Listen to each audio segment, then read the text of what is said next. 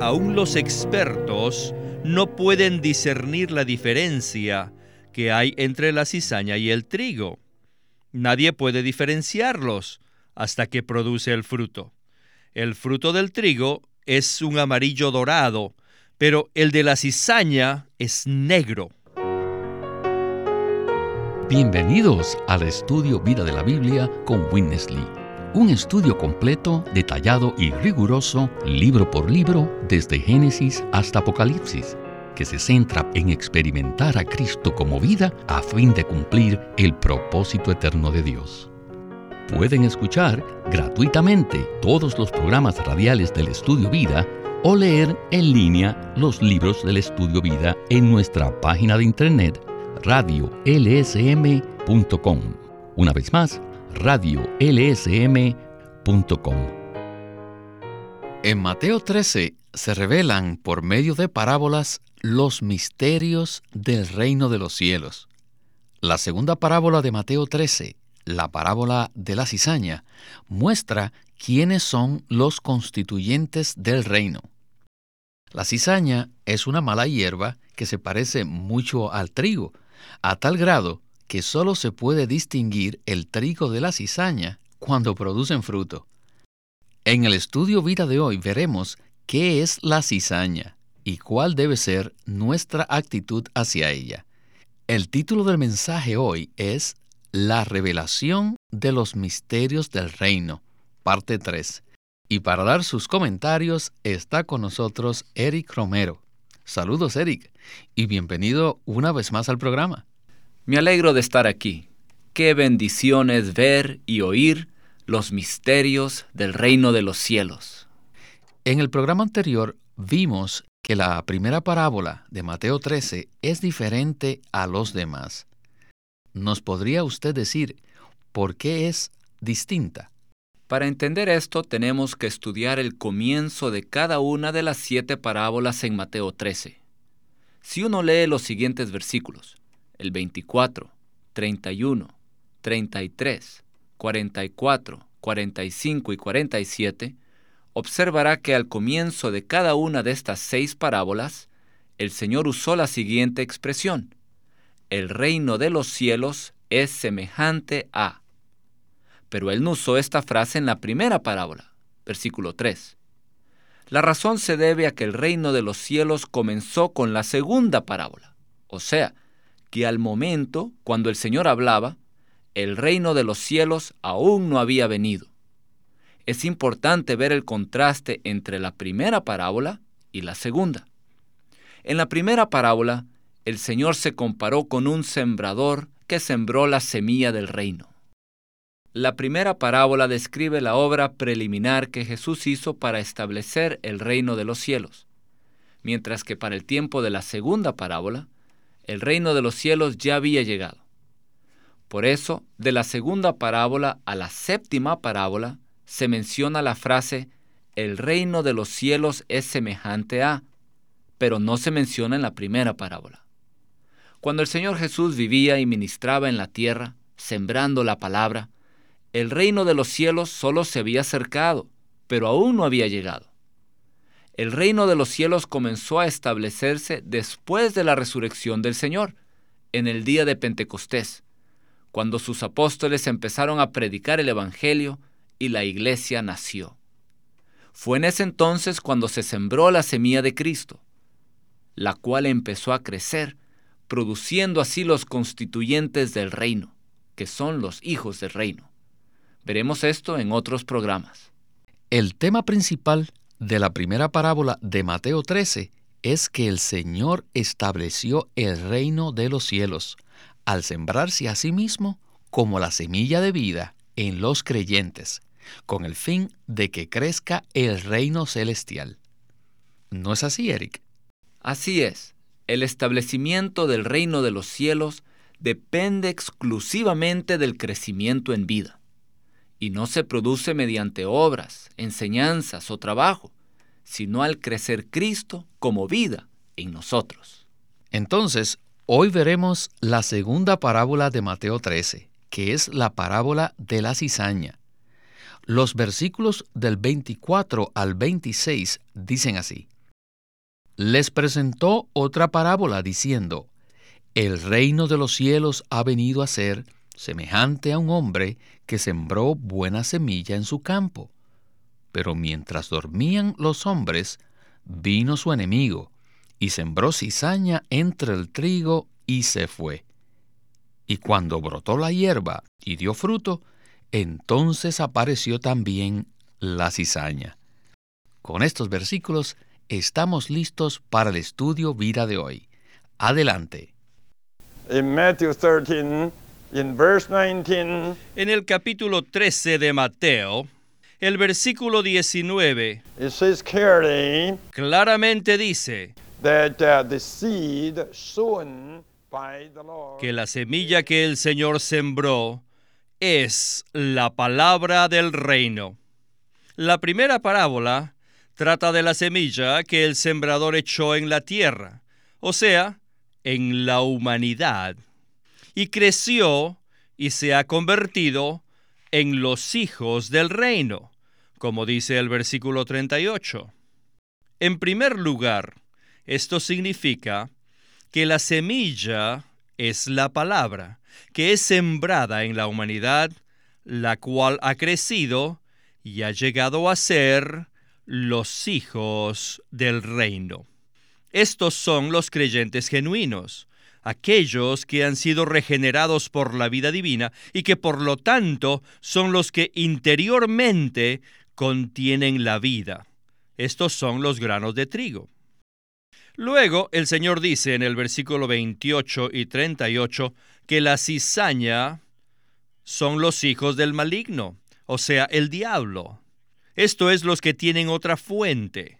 La cizaña es una mala hierba que al principio es exactamente igual al trigo. Yo me enteré de lo que es la cizaña cuando leí un comentario donde decía que aún los expertos no pueden discernir la diferencia que hay entre la cizaña y el trigo. Nadie puede diferenciarlos hasta que produce el fruto. El fruto del trigo es un amarillo dorado, pero el de la cizaña es negro. Así vemos que los hijos del reino tienen la vida divina dentro de ellos.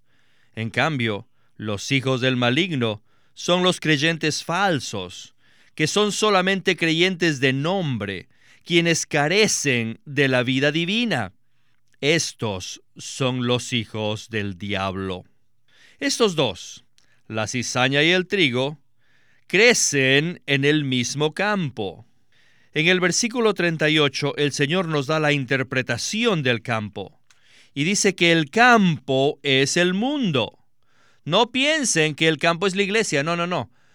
Tanto los creyentes falsos como los verdaderos viven en el mundo, en el mismo campo. Todos debemos ver claramente que el campo se refiere al mundo. En el mundo, o sea, en la sociedad, están los creyentes verdaderos y entre ellos los verdaderos creyentes están también los falsos. Pero en la iglesia no debe ser así. Bueno, Eric, estas dos parábolas, la del sembrador y la de la cizaña, nos ayudan a comprender que se ha producido una diferencia entre el reino de los cielos y su apariencia exterior. Los hijos del reino, el trigo, constituyen el reino, mientras que los hijos del maligno, la cizaña, son los creyentes falsos que han formado la apariencia del reino. La pregunta que tengo es la siguiente. ¿Qué es un creyente falso? Un creyente falso es uno que es creyente solamente de nombre, pero no en realidad. Es uno que toma el nombre de Cristo, pero que no ha recibido la persona de Cristo. Por tanto, nunca ha sido regenerado y no tiene la vida divina, no tiene vida eterna. Según Juan 3.3, esta persona no ha nacido de nuevo, no ha nacido del Espíritu. Según Juan 1.12, no ha sido engendrado de Dios, no tiene vida eterna, no es hijo de Dios en realidad, pues no ha recibido a Cristo el Hijo. Es posible que este incrédulo, este creyente falso, o sea, la cizaña, sea una persona muy buena, religiosa, que vaya a reuniones cristianas el domingo, que ore y aun que lea la Biblia. Pero como no ha recibido a Cristo como su vida, no tiene la vida divina en él. Es decir, no tiene vida eterna. Como escuchamos, es importante saber en esta parábola lo que representa el campo. ¿Podría explicar esto un poco más? Sí, el Señor dijo en el versículo 38, el campo es el mundo. Sabemos que el mundo y la iglesia no son lo mismo. En la Biblia, por ejemplo, en Juan capítulo 3, versículo 16, el mundo se refiere a la humanidad en general, a todos los seres humanos que viven en la tierra. La palabra del Señor aquí en Mateo 13 claramente muestra que los creyentes genuinos, el trigo, así como los falsos, la cizaña, se encuentran juntos en el mundo.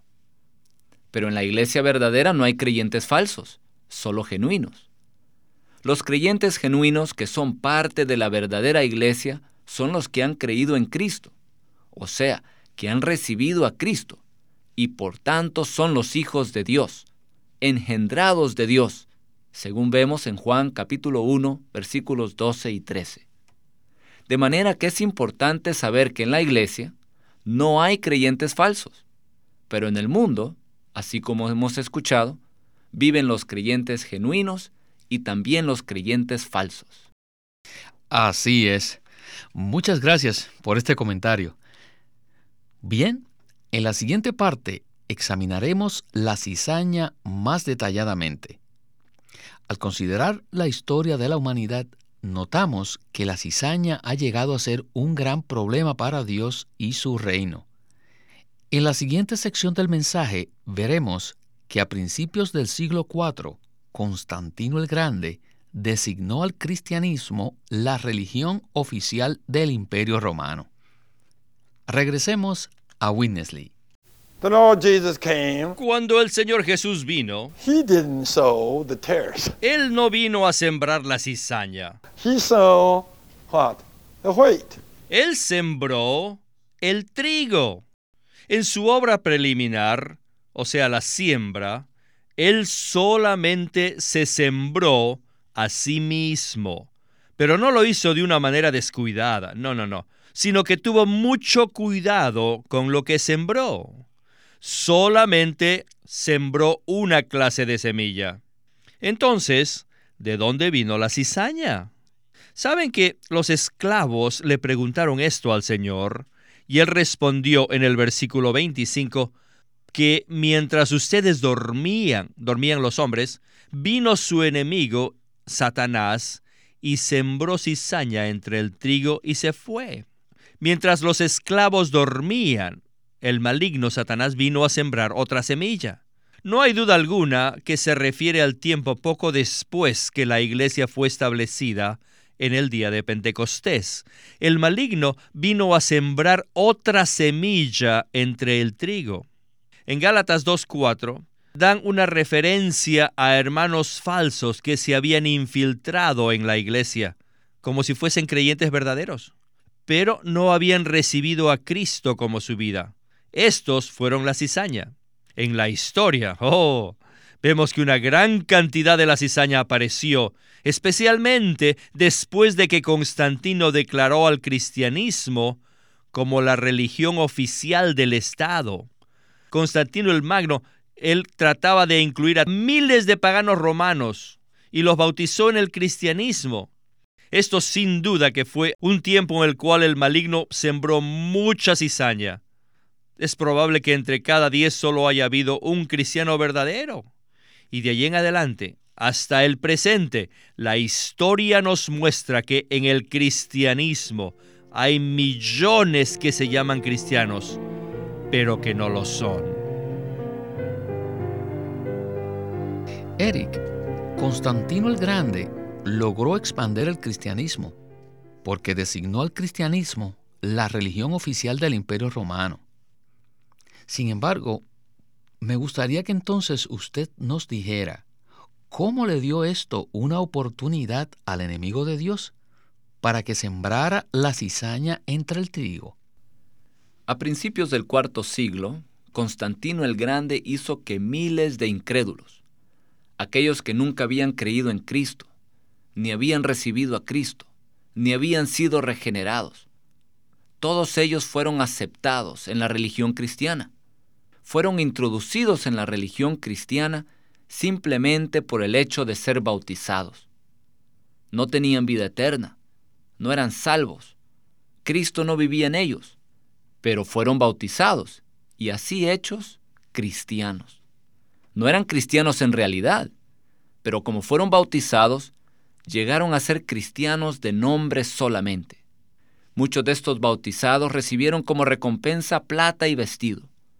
Así miles de creyentes falsos entraron al cristianismo y Satanás sembró mucha cizaña. Esto causó un gran problema en la iglesia para Dios, porque el reino de los cielos tiene que ver con el crecimiento de la semilla de vida en los creyentes. Esta semilla de vida es Cristo mismo, quien se siembra en el corazón del hombre. Pero los creyentes falsos, la cizaña, son solo creyentes de Cristo en nombre solamente. Son cristianos nominales. En ese entonces, en el siglo IV, miles de estos falsos creyentes, estos cristianos nominales, entraron al cristianismo. Debido a los bautismos, parecía que todos eran verdaderos cristianos, y era difícil discernir quién era falso y quién era verdadero. Esto fue lo que hizo Satanás, el enemigo de Dios, para estropear el crecimiento de la semilla genuina del reino de los cielos, con el fin de que esa semilla de Cristo no se desarrollara ni se manifestara. Fue un golpe maestro de Satanás, pues sembró entre los verdaderos cristianos un gran número de cristianos nominales, cristianos de nombre solamente. Esta situación continúa hasta el presente, y por tanto en muchas presuntas iglesias cristianas o organizaciones cristianas existe esta mezcla de creyentes falsos y los verdaderos. Constantino animó a muchos a que se bautizaran para que el número de cristianos aumentara, pero Dios no busca esta clase de aumento en números. Entonces, Eric, ¿de qué manera impide la cizaña que se cumpla el plan de Dios? La cizaña obstruye el crecimiento de la vida divina en los creyentes, y esto se opone al plan de Dios. En una situación normal, los cristianos genuinos aman y buscan al Señor diariamente para que Cristo crezca y aumente en ellos. Pero al juntar los creyentes genuinos y los falsos, ¿qué pasa? Bueno, los falsos influyen negativamente en los creyentes genuinos, y así el crecimiento de los verdaderos creyentes disminuye o cesa, y su amor por el Señor se enfría y quedan tibios. Esto es lo que se ve hoy en día. Hay muchos cristianos genuinos que han sido estorbados por la cizaña, pues han sido retenidos en su búsqueda de Cristo y no han crecido en vida. Así es. Y esta palabra nos conduce al resultado de lo que se ha sembrado lo cual se encuentra en los versículos del 27 al 30, que dicen, Se acercaron entonces los esclavos del dueño de la casa y le dijeron, Señor, ¿no sembraste buena semilla en tu campo? ¿De dónde, pues, tienes cizaña? Él les dijo, Un enemigo ha hecho esto. Y los esclavos le dijeron, ¿Quieres pues que vayamos y la recojamos? Él les dijo, No, no sea que al recoger la cizaña arranquéis también con ella el trigo. Dejad que ambos crezcan juntos hasta la siega, y al tiempo de la siega yo diré a los segadores, recoged primero la cizaña y atadla en manojos para quemarla, pero recoger el trigo en mi granero. Ahora regresemos a Witness Lee para continuar el estudio vida de hoy. Oh, this is an age fully complicated. Oh, esta era presente es muy complicada. Because Christ has come. Porque Cristo vino and he has sown y sembró. the seed. Sembró su semilla. And the enemy came Y luego el enemigo vino y también sembró algo, lo cual complicó la situación. Entonces ahora tenemos, número uno, la gente del mundo. Número dos, el trigo, que son los hijos del reino, o sea, los hijos de Dios. Luego tenemos tres, la cizaña, los creyentes falsos, o los cristianos solamente en nombre, que son los hijos del diablo. Además, entre los hijos de Dios o del reino, algunos se han degradado, llegando a ser anormales. Por consiguiente, existen cuatro clases de personas. Los creyentes normales y verdaderos, los creyentes anormales, los creyentes falsos y la gente del mundo. Y nosotros día tras día hacemos contacto con estas cuatro clases de seres humanos. Aún en sus trabajos hay estas cuatro categorías de personas, los del mundo, los creyentes falsos, los creyentes genuinos anormales, y quizás usted sea un cristiano genuino y normal. Así que necesitamos esta visión clara de esta situación en la era presente para poder enfrentarla. No estamos unidos al mundo. Deseamos ser cristianos genuinos y normales, los verdaderos hijos del reino. Y llevamos un vivir conforme a la constitución del reino de los cielos. Hacemos que Cristo crezca en esta vida conforme a la constitución del reino. Entonces Cristo y todo lo que hacemos crecer será la multiplicación de la semilla, que es el constituyente del reino de los cielos. de manera que hoy no estamos solamente en la realidad, sino que somos la realidad. Entonces cuando el Señor Jesús, el Rey, regrese, inmediatamente participaremos en la manifestación del reino de los cielos, alumbrando sobre el mundo para reinar como correyes de Cristo y disfrutar de la parte celestial del milenio. Aleluya. Qué tremenda conclusión fue esta. Podemos clasificar a las personas en cuatro categorías. Los creyentes normales, los creyentes anormales, la cizaña, o sea, los creyentes falsos, y por supuesto, la gente del mundo. Eric, ¿por qué no nos comenta más acerca de esto? Cada día tenemos contacto con personas que se hallan en estas cuatro categorías. Por eso necesitamos una visión clara de la situación confusa y complicada en la cual vivimos. Esto también nos ayuda a ver dónde nosotros debemos de estar.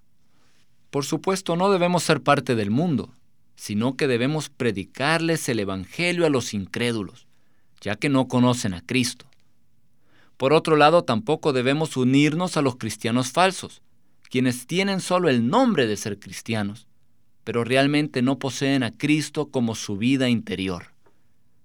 Igualmente es importante saber que entre los cristianos genuinos hay muchos que son anormales, o sea, no tienen un vivir cristiano normal, pues no viven ni andan conforme al Espíritu, ni tampoco viven en la realidad del reino de los cielos, que es descrita en los capítulos 5, 6 y 7 de Mateo. Si deseamos ser creyentes normales, ¿Cómo debemos ser? Debemos crecer en vida y vivir según la vida divina, no conforme a nuestra naturaleza humana. Nuestro vivir debe manifestar la norma elevada descrita en Mateo capítulo 5 al 7, que es la constitución del reino de los cielos. Si tenemos este vivir cristiano normal, en la situación confusa que enfrentamos cada día, el Señor nos dará nuestro galardón en la era del milenio. Participaremos en la manifestación del reino milenario y reinaremos con Cristo como sus correyes. Por tanto, es de mucha ayuda darnos cuenta de la situación actual, para que sepamos lo que deseamos ser, en cuál categoría deseamos estar. Ciertamente deseamos vivir una vida cristiana normal una que esté en la realidad hoy del reino de los cielos. Amén. Que todos tengamos el deseo de ser creyentes normales que crecen en la vida divina. Muchísimas gracias, Eric. por habernos acompañado en esta ocasión. Muchas gracias por invitarme.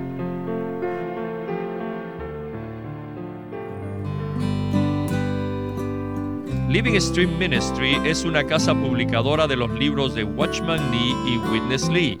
Y queremos decirles que entre ellos hay uno titulado La Iglesia Gloriosa por Watchman Nee.